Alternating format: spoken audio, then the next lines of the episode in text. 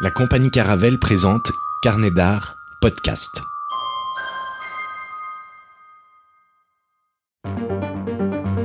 Carnet d'art podcast s'associe au blog Les Puristes à Aix-les-Bains pour vous proposer une immersion audio dans les folles aventures historiques relatées sur le blog lespuristes.fr. Une émission présentée par Karen Turc, produite par Antoine Guillot, réalisée par Jérémy Buatier et sound designée par Roman Rosset.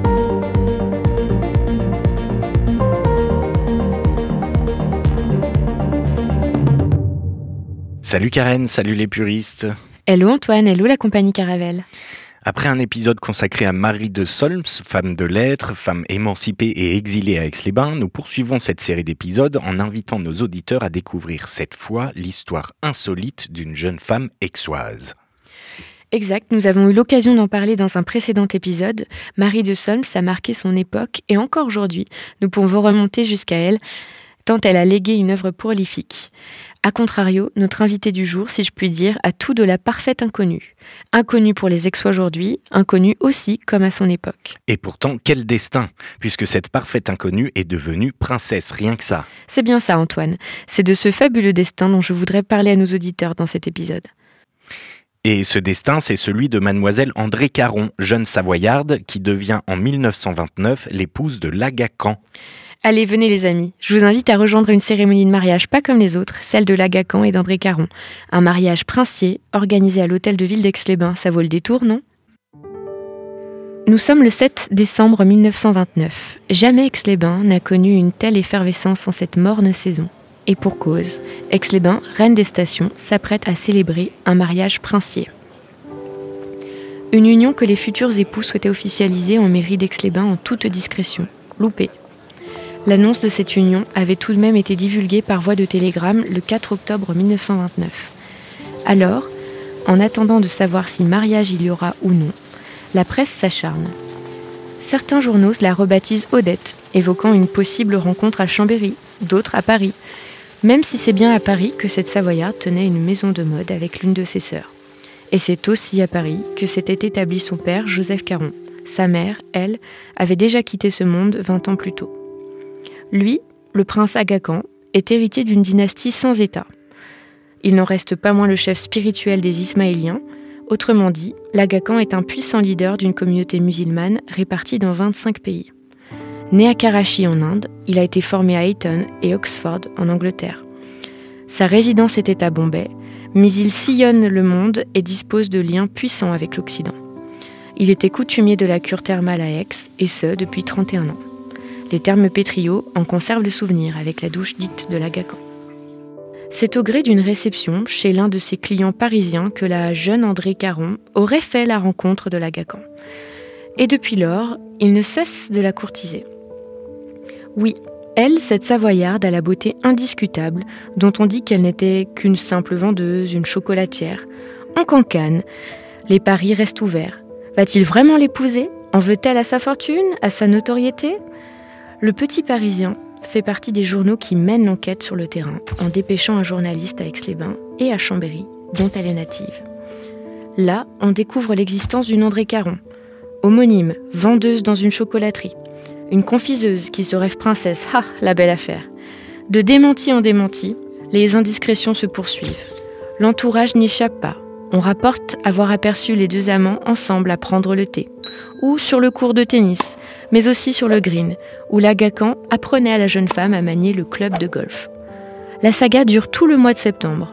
Las d'être importuné, l'Agacan prend la poudre d'escampette, direction la Suisse. Et à ses côtés, on note une fois de plus la présence dans sa limousine d'André Caron. De retour le 4 octobre à Aix, l'Agacan prend les devants et accorde une brève interview. J'ai gardé jusqu'ici le silence le plus absolu afin de me permettre de prendre une décision définitive. Confie-t-il au petit Parisien. Vous pouvez annoncer que j'épouserai mademoiselle Caron le 4 décembre. Jusque-là, je vous en supplie, faites-moi la grâce de me laisser tranquille. Tranquille Mais comment les laisser tranquilles? Voilà que de nouvelles indiscrétions se déchaînent. Dans le pays, il se dit que le prince avait acheté un terrain sur la commune du Vivier, au bord du lac du Bourget, pour y faire bâtir une somptueuse villa. Assez rapidement, on apprend qu'Antoine Borel, ancien ministre et député de la Savoie, sera le témoin de la mariée. Quant au témoin de l'Agacan, le doute plane. Il est possible qu'un des membres de la famille royale d'Angleterre soit témoin. Peut-être même l'un des princes en personne. Et puis, comment la mariée sera-t-elle parée? D'une robe traditionnelle hindoue? Alors, ce 7 décembre 1929, comment cette incessante pluie fine aurait-elle pu décourager les curieux attroupés par milliers devant l'hôtel de ville Si l'union entre Lagacan et André Caron n'a pu rester secrète, la cérémonie s'est déroulée le plus sobrement possible. Pas de robe blanche, encore moins de robe de princesse. André Caron se présente en tenue élégante, de teinte vison, avec une pointe de verre. Lorsque le couple paraît, les acclamations s'élèvent, la foule rompt les barrages, les photographes se précipitent, les opérateurs de cinéma ont toutes les peines du monde à défendre leurs appareils contre la curiosité populaire. Rapporte un journaliste de l'avenir. Ainsi, André Caron devint la princesse André Agacan, épouse du prince Agacan III, quelques années avant qu'il ne préside l'Assemblée générale de la Société des Nations. De ce mariage naquit à Neuilly-sur-Seine le prince Sadruddin Agacan, devenu diplomate franco-suisse.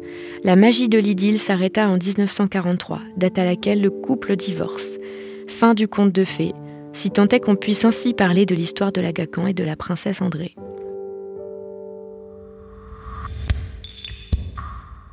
Merci Karen pour ce récit. Encore une fois, je crois que très peu d'Aixois savent que leur ville a accueilli un mariage princier. Un mariage princier, certes, et un mariage qu'on pourrait qualifier de très moderne en fait. Je pense que les badauds qui s'attendaient à des tenues hindoues traditionnelles ont été déçus. Surtout que mademoiselle André Caron a aussi fait savoir qu'elle était catholique et qu'elle ne renoncerait pas à sa foi. Effectivement, Antoine, cela peut paraître curieux de la part de la future épouse d'un chef religieux.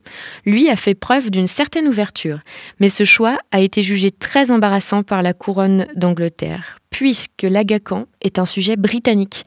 Cette libéralisation des mœurs a été perçue comme une menace pour la paix dans les colonies de confession musulmane. Après le mariage, toute l'aristocratie britannique tourne les talons au jeune couple et se refuse aux présentations officielles pendant plusieurs mois. Une clarification, on évoque tantôt un mariage en date du 4 décembre, tantôt le 7 décembre. Ce n'est pas une confusion de notre part, la cérémonie a tout bonnement été reportée. Et oui Antoine, cela n'a rien de très surprenant pour notre génération, qui a vu des mariages reportés maintes fois du fait de la crise sanitaire. Certes, mais en 1929, pas de Covid à l'horizon, mais plutôt la grippe espagnole. On connaît la raison de ce report? Personnellement non, mes compétences s'arrêtent là. Toutefois, la presse de l'époque nous apprend que la veille encore, le couple s'était déplacé chez le notaire.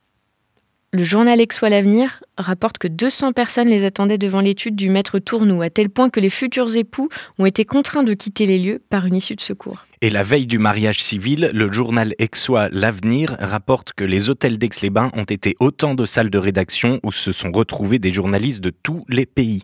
La Société d'art et d'histoire d'Aix-les-Bains rapporte aussi dans son ouvrage que la veille du mariage, André Caron aurait été sollicité pour 200 interviews. Et ce n'est qu'à la presse locale qu'elle concédera un bref entretien, surtout pour faire savoir sa déception d'avoir été autant importunée. On a mis la focale très fermée sur ce mariage, mais qu'en est-il de la suite? Qui dit mariage princier dit conte de fées, non? Pas vraiment, Antoine. Ce mariage est le troisième mariage de l'Agacan. Et malheureusement pour André Caron, ce ne sera pas le dernier, puisque le prince tombera amoureux en 1943 de la Miss France de l'époque. Elle était d'une sacrée trempe, et voilà qu'André Caron, elle, rentrera au bercail après 14 ans de mariage. D'accord, donc rien de féerique, c'est un mariage qui casse les codes. Oui, encore une fois, pas de poudre aux yeux. Personnellement, je suis très attachée à ces anecdotes historiques qui démontrent que les traditions ne sont pas aussi solides et immuables qu'on le prétend. On vit dans une époque où certains cherchent à se faire les chantres des traditions, il faut savoir les interroger, les comprendre, si on veut vraiment les respecter. Et mettre les traditions de côté pour faire place à un mariage d'amour, ce n'est pas mal non plus. Un mariage d'amour célébré à Aix parce que les deux mariés étaient attachés à la Savoie, et c'est peut-être ce point commun qui leur a valu un crush lorsqu'ils se sont rencontrés à Paris. Merci Karen, merci les puristes. À bientôt Antoine.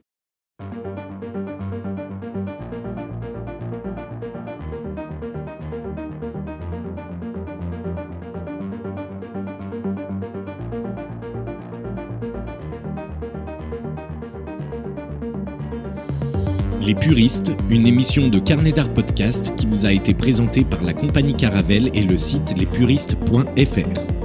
Un programme écrit par Karen Turc, produit par Antoine Guillot, réalisé par Jérémy Buatier et sound designé par Roman Rosset. Retrouvez-nous sur votre plateforme d'écoute préférée et abonnez-vous pour ne rater aucun épisode. Vous pouvez nous retrouver sur Instagram et Facebook, sur carnetdart.com et sur lacompagniecaravelle.fr. Vous pouvez également nous soutenir en faisant un don défiscalisé sur Eloasso en suivant le lien en description. Allez-y. Cliquez. S'il vous plaît, cliquez. On, on vous remerciera. Allez, gros bisous.